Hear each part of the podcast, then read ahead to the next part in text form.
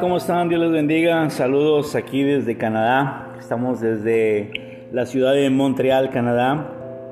Y gracias, Pastor Fred Tyson, por darnos la oportunidad de, compartir. Me da mucho gusto poder estar con ustedes. Eh, estamos a, a 3 de enero, ya pasaron tres días. Y bueno, espero que ya hayamos escrito las metas de este año. Espero que ya hayamos trazado los objetivos. Porque el diablo no descansa él, va tomando mucha delantera y parece ser que la iglesia pues está dormida y necesitamos despertarnos porque el diablo invierte dinero, invierte millones de dólares, de pesos, de, de gente, de música, de arte, para llevarse a muchos al infierno. Y nosotros como iglesia necesitamos despertarnos donde estamos y poder trazar las metas para poder llevar gente para Cristo. Eh, el enemigo quiere, tiene una agenda muy clara. La, la, agenda del enemigo es matar, hurtar y destruirte. Esa es la agenda del diablo. Pero dice la Biblia que Jesús vino para darnos vida y vida en abundancia. Jesús vino a darnos vida y vida en abundancia. Entonces eh, tenemos que prepararnos. Este año ya empezó, ya van tres días y espero que tracemos las metas que, que nos propongamos en este año y las cumplamos. Tu servidor pues bueno, ya estoy a 10 días de irme de Canadá, vamos para México otra vez. Vamos a estar en la Ciudad de México dos días y luego el 15 regreso a Monterrey, que es la ciudad donde, de donde yo soy. Y ahí estaré un tiempo preparando las cosas para los viajes de febrero, marzo y abril, que tenemos unas invitaciones que nada más estamos esperando la confirmación de los vuelos y de los acuerdos para poder volar. Y si no, pues nos quedaremos en Monterrey trabajando, echándole ganas hasta que Dios nos, nos diga otra cosa y regresar a Canadá allá por el mes de mayo o junio otra vez, en otro periodo de tiempo. Por lo pronto estamos aquí con ustedes, poder, eh, eh, poder meditar en la palabra. Antes de que terminara el año, yo tengo la costumbre desde hace varios años de terminar el año adorando a Dios y recibir el año adorando a Dios. Yo sé que muchas iglesias y muchas personas tienen otras costumbres. Eh, tu servidor tiene la costumbre de adorar a Dios. Y mientras estaba adorando a Dios, yo dejé de hacer todo lo que yo estaba trabajando aquí en el mall. Trabajo en un mall aquí en, en el área de Laval, a un ladito de Montreal. Y dejé a un lado la, la Zamboni, la, la máquina dejé a un lado los, la escoba, el trapeador y ya sabía que faltaban cinco minutos y me puse a adorar a Dios y le dije gracias Dios, gracias. Y empecé a adorarle, empecé a decirle te amo Señor, te amo es todo lo que puedo decir. Y empecé a adorar al Señor en, en la madrugada, o sea, recibiendo el año y de repente me perdí en la adoración, ya cuando estaba adorando a Dios ya habían pasado como 10 minutos del de, nuevo año y pues aquí no hay cohetes ni nada de eso, aquí la gente es un poco fría en la celebración, cada quien en su casa. Y, ya eran 10 minutos que estaba perdido adorando a Dios y cuando ya agarro la onda estaba recibiendo la llamada de mis hijas que me estaban felicitando por el nuevo año. Y ya llevaba yo un buen rato adorando a Dios, recibiendo el año y sentí la fortaleza de Dios. Cuando tú cantas a Dios, cuando tú adoras a Dios, sientes la fortaleza del Espíritu Santo dentro de ti y te levantas y sigues tu camino, sigues adelante. No mirando atrás, ya el pasado no lo puedes remediar. Lo que pasó, pasó. 2022 se quedó atrás, esa historia vieja. Ahora estamos en el 2023 eh, haciendo una nueva historia yo siempre cuando predico, siempre digo, bueno, pues Benito Juárez, que fue un presidente, ya hizo su historia, Abraham Lincoln ya hizo su historia, el presidente Kennedy ya hizo su historia, Leonardo Messi, este, Leo Messi de Argentina ya hizo su historia ganando el Mundial. ¿Y cuál es tu historia? ¿Cuál es tu historia? ¿Qué vas a escribir estos años venideros? Este año 2023, ¿qué vas a escribir? ¿Qué historia vas a escribir? ¿Qué, ¿Cuántas almas vas a llevar para Cristo? ¿Qué proyecto vas a realizar en este año? ¿Qué historia vas a desarrollar con tu esposa, con tus hijos, con tu familia? ¿Qué, ¿Qué, vas a trazar en este año? ¿Qué vas a cumplir en este año? ¿Y cómo vas a ser consumido en los propósitos de Dios? Este año ya empezó y yo empecé adorando a Dios y me dio Dios mucha fortaleza. Ya tengo las metas que voy a, a trazar y llevarlas a cabo. Las metas deben ser medibles, alcanzables y tangibles. Las metas nos deben llevar a una visión. La visión es cómo quiero verme en 5 o 10 años. Mucha gente no, no piensa en una visión. Y, Dios, Dios piensa ganar, o sea, Dios no piensa perder. El fin de la historia de la iglesia no es que Dios perdió ni que Cristo perdió. Eh, porque muchos estamos diciendo, ay, el rapto, el arrebatamiento, y Dios nos libre, subieron la cebolla, los frijoles, los aguacates, Dios nos libre. Pues, pues todo se va a poner peor, déjame decirte que todo se va a poner peor, pero el fin de la historia es que Cristo va a ganar, y Cristo va a ganar juntamente con su iglesia. Yo no sé si tú piensas ganar con Cristo, si tú piensas tener miedo y encerrarte ahí en tu casa a esperar a que Cristo venga, estás en un grave error. Cristo no quiere que te quedes encerrado en la cueva de tus pensamientos. Cristo quiere que te salgas de tu cuevita y de tu iglesita y salte a evangelizar y salte a, a vivir los propósitos de Dios en tu vida. Dios quiere que seas luz en la calle, en la escuela, en la oficina. Mateo capítulo 5, versículo 13 dice que somos la sal de la tierra. Mateo 5, 14 dice que somos la luz del mundo. Ese es quien somos nosotros en Cristo. Somos la sal somos los que le ponemos sabor al trabajo, los que le ponemos sabor a la colonia, a los amigos, a la familia, los que ponemos la alegría, el gozo, el amor, la paz, la paciencia, la benignidad, la bondad, la fe, la templanza, todo lo que es Dios. Ahora tú lo tienes a través de la sangre de Cristo. Cuando tú naces de tu papá y tu mamá, tú tienes 22 cromosomas de tu mamá y 22 cromosomas de tu papá. Y tienes el código genético de tu papá y tu mamá. Por eso tienes los cachetes de tu abuelo, la nariz de tu papá, los ojos de tu mamá. Tienes el código genético de tu familia. Cuando tú naces de nuevo, Jesús le dijo a Nicodemo, Nicodemo, no vas a entender nada si no naces de nuevo. Y cuando tú naces de nuevo y le dices, entra a mi corazón, Señor Jesús, sé el rey de mi vida, pues aunque no quieras, te tienes que parecer a Dios. Tienes el código genético de Dios, tienes el DNA de Dios. ¿Cuál es el DNA de Dios? La sangre de Cristo. La sangre de Cristo tú la recibes a través de una sencilla fe. Cuando tú le dices, Señor, entra a mi corazón, sé el rey de mi vida, te acepto como mi Señor y Salvador personal. Cuando tú haces esa oración, tú estás poniendo un cimiento de justicia y gracia en tu vida. Efesios 2.20 dice que edifiquemos nuestra casa con cimientos apostólicos y proféticos, siendo la piedra del ángulo Jesucristo mismo, en quien todo edificio bien coordinado va a ser templo santo agradable a Dios. Entonces, Cristo es la base de tu edificio. Cristo es la base de tu vida. Y cuando tú invitas a Jesucristo, ahora tienes el apellido de Papá Dios. Si Papá Dios se llama amor, tú eres amoroso. Si Papá Dios es misericordioso, ahora tú debes ser misericordioso.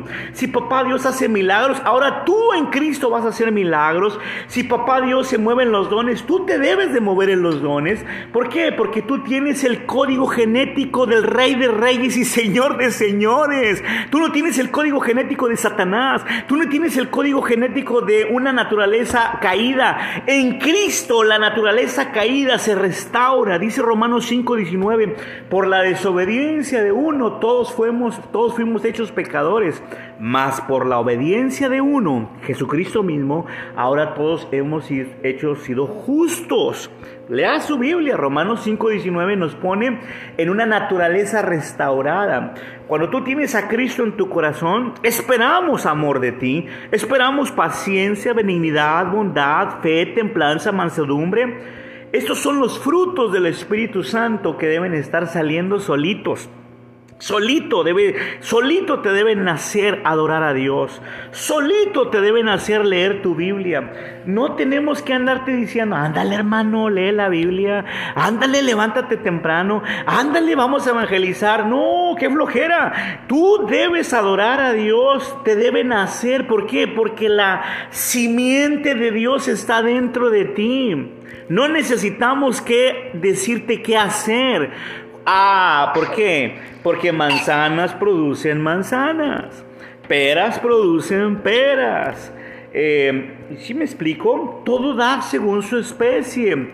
Vacas producen vacas, gatos producen gatos, perros producen perros. ¿Y cristianos qué producen? Problemas.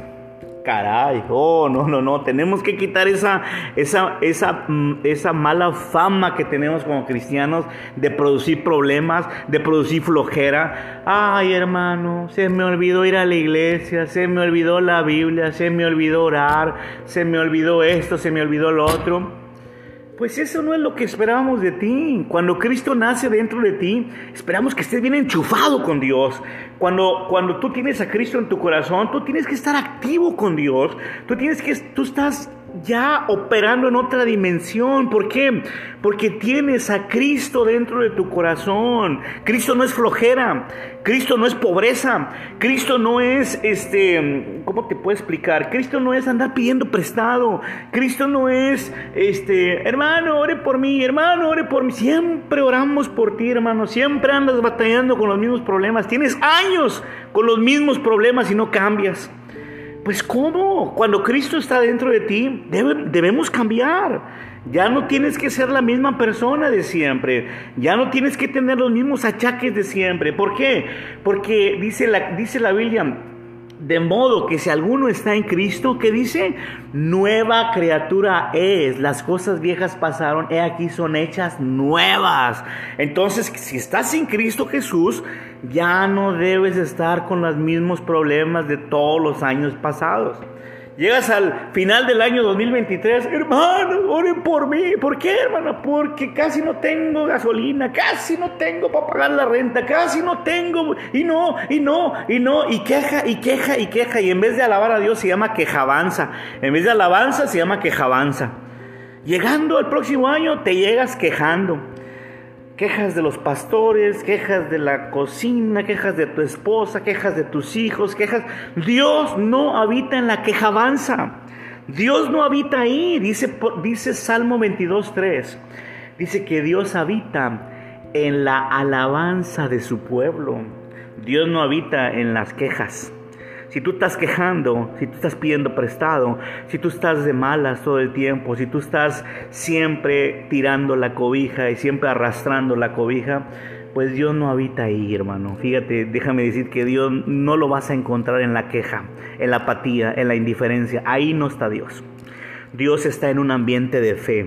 Hebreos 11.1 dice, es pues la fe la certeza de lo que se espera, la convicción de lo que no se ve. Y Hebreos 11.6 te lo voy a poner en mi lenguaje Israel Lara.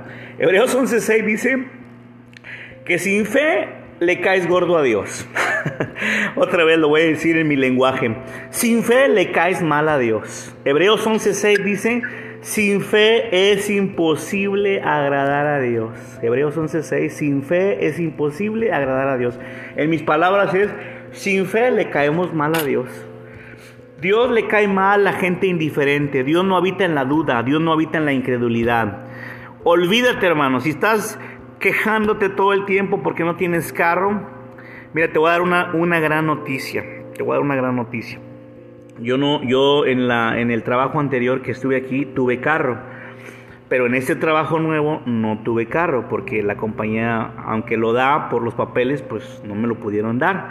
Pues el día de ayer vino mi hija y fuimos a, me cambiaron algún un, departamento porque me fui a cambiar estos 13 días porque espero el relevo que viene de, de Monterrey y, y, y, mi hija me dice, papá, este, mi jefa me está vendiendo un carro bien económico, en 1500 dólares. ¿Cómo ves? ¿Lo compramos? Te lo compro, dice, y lo usas estos 13 días y cuando regreses lo sigues usando. Es un, es un carro manual, o sea, no es, no es automático.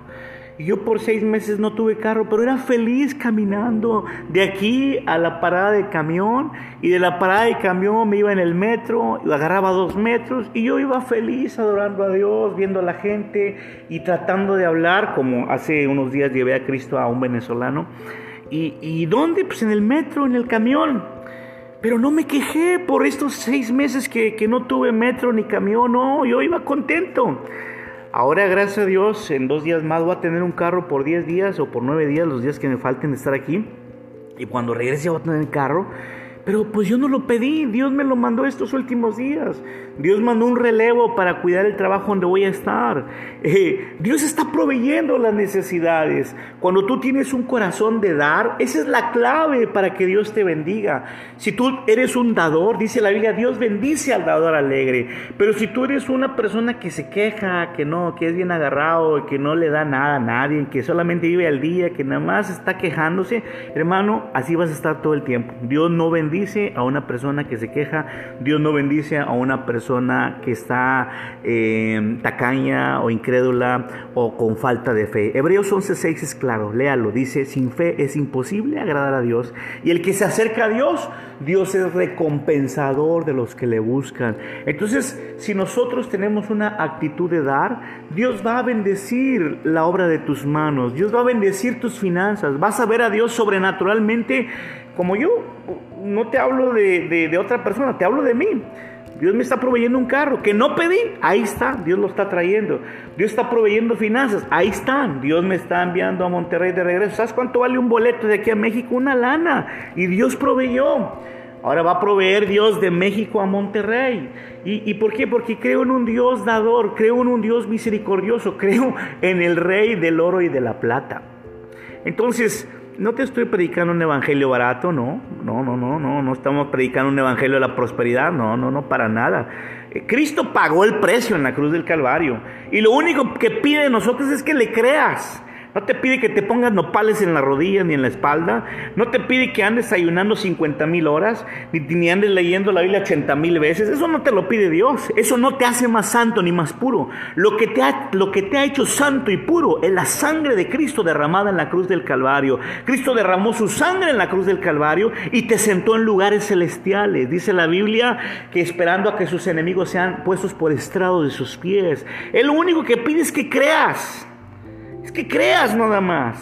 La Biblia dice claramente, sin fe es imposible agradar a Dios. Proverbios 23, 7 dice, porque cuál es el pensamiento de su corazón, tal es Él. Dios nos pide creer en este año. ¿Las cosas se van a poner peor? Sí, se van a poner peor. ¿La gasolina va a subir? Sí, va a subir. ¿Va a haber más enfermedades? Sí, va a haber más enfermedades. Pero el pueblo de Dios está para hacer la diferencia. Acuérdate que las plagas tocaron, ciertas plagas tocaron al pueblo de Israel y ciertas plagas no tocaron al pueblo de Israel, tocaron al pueblo de Egipto. Entonces, no importa, dice la Biblia, tendrá que ser sacudido lo que tenga que ser sacudido. Y mientras esté sacudiéndose todo a su alrededor, Dios nos ha puesto como la sal de la tierra, la luz del mundo. No tengas miedo. Ay, hermano, que me dio el COVID. No te importe que te dé el COVID. En Cristo Jesús fortalecemos nuestro sistema inmunológico. A mí me dio el COVID. Eh, y antes de que hubiera vacuna. Hoy tan siquiera hay vacuna. A mí me dio el COVID y estuve 15 días con COVID y sin vacuna. Y gracias a Dios salí adelante porque fortalecí mis fundamentos. Fortalece tus fundamentos en medio de la prueba. No tires la toalla, no te pongas a chillar. Fortalece. Eh, pregúntale al hermano Fred mi vida. Es una novela. Todo lo que me ha pasado ha sido una novela. Pero aquí estoy, gozoso, contento, en este año nuevo, compartiéndote las buenas nuevas de Dios. Así que no se me achicopale, no tire la toalla, no ande llorando eh, límpiese las lágrimas, póngase de pie y siga adelante, siempre adelante, siempre adelante. Es lo que ayer iba cantándole a Dios, una alabanza nueva que, que Dios me dio mientras iba rumbo al, autobús, iba diciendo, voy a seguir adelante, siempre adelante, siempre adelante, siempre adelante, siempre adelante, con la ayuda de Dios, siempre adelante. Caerán mil y diez mil a tu diestra, más a ti no te tocará, siempre adelante. Entonces, ¿por qué? Porque tienes una identidad tienes la naturaleza de papá Dios. Ese es un canto que compuse para que lo oiga. Cuando ande aguitado, cántele, tengo una nueva identidad tengo la naturaleza de papá Dios. Si Dios con nosotros, ¿quién contra nosotros? Así que no dejes que el mundo te dé miedo, no dejes que las incertidumbres te den miedo. Estamos aquí para hacer la diferencia hasta el último suspiro de nuestra vida. Mientras tengas vida, vívela plena en Dios hasta el último suspiro de tu vida. Échele ganas. Dios me lo bendiga, pastor, consiervo. Y si me está oyendo los que están en la cárcel, échenle ganas. Cristo está ahí, nada más invóquelo, dígale, entra a mi corazón, sé el rey de mi vida, fortalece mi vida, fortalece mis valores, mi sistema inmunológico, fortalece mi código de ética, Señor, fortalecelo, Señor, a la luz de tu palabra. Obviamente tengo que leer la Biblia, obviamente tengo que orar. No, me malinterpretes de que, ah, el hermano está diciendo que no ores y que no leas la Biblia. No, no, no, no. Tenemos que orar, tenemos que leer la Biblia. Pero Jesucristo nos ha puesto en lugares celestiales. Eh, eh, dice la Biblia que estamos aquí en el planeta Tierra, pero a la vez estamos con Cristo. Dice la Biblia que estamos, em, estamos con la naturaleza del Rey de Reyes y Señor de Señores. Yo, oro por ti en esta mañana y pido a Dios que te fortalezca, fortalezca tus creencias, fortalezca tus cimientos, fortalezca tu vista, que no estés viendo lo que todo el mundo ve, sino que veas que Cristo va a ganar y que tú vas a ganar juntamente con Él. Bendigo tu vida y declaro un día lleno de esperanza y que logres tus metas en este año. Dios te bendiga, amigo Israel Lara.